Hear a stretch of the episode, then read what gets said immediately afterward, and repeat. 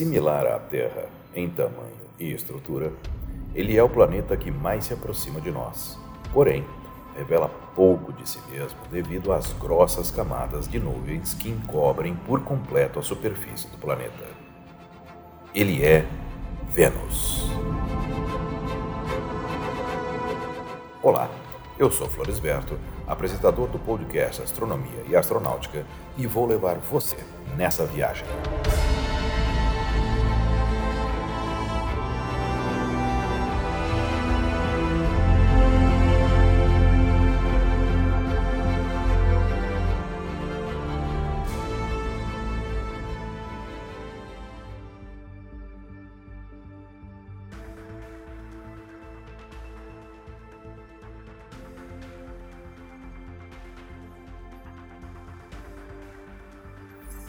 Em diâmetro, Vênus é apenas cerca de 650 quilômetros menor que a Terra e suas camadas internas são do tamanho e composição similares. Sob a crosta silicática há um manto rochoso e, sob este, um núcleo sólido no centro. A atmosfera de 80 km de profundidade é composta predominantemente de dióxido de carbono. Uma grossa cobertura de nuvens de gotículas de ácido sulfúrico reflete 80% da luz solar. Esse fato, associado à pequena distância da Terra, que chega a ser de apenas 41 milhões de quilômetros na conjunção inferior, faz com que Vênus seja o terceiro objeto mais luminoso visto no céu, perdendo apenas para o Sol e para a Lua. Sua magnitude chega a menos 4,7.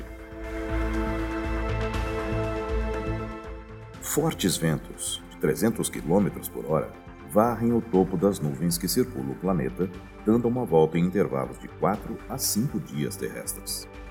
Os ventos venusianos se movem a até 60 vezes a velocidade de rotação do planeta, enquanto na Terra, os ventos mais fortes chegam a apenas 10 ou 20% da velocidade de rotação.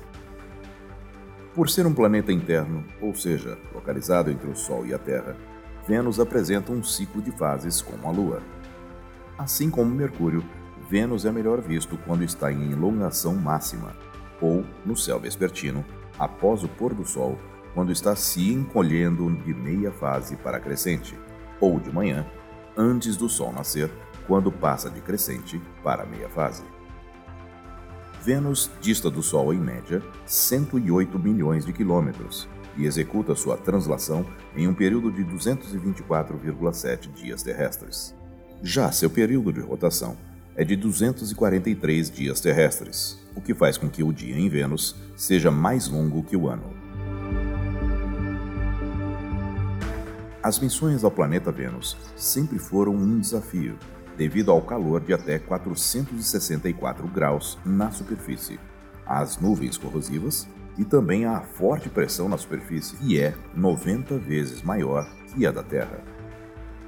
No entanto, em maio de 1989, a sonda americana Magellan, ou Magalhães, foi lançada a partir do ônibus espacial Atlantis, no qual foi pioneira.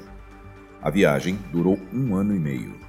Sua missão era fazer um levantamento cartográfico por meio de um radar durante cinco anos.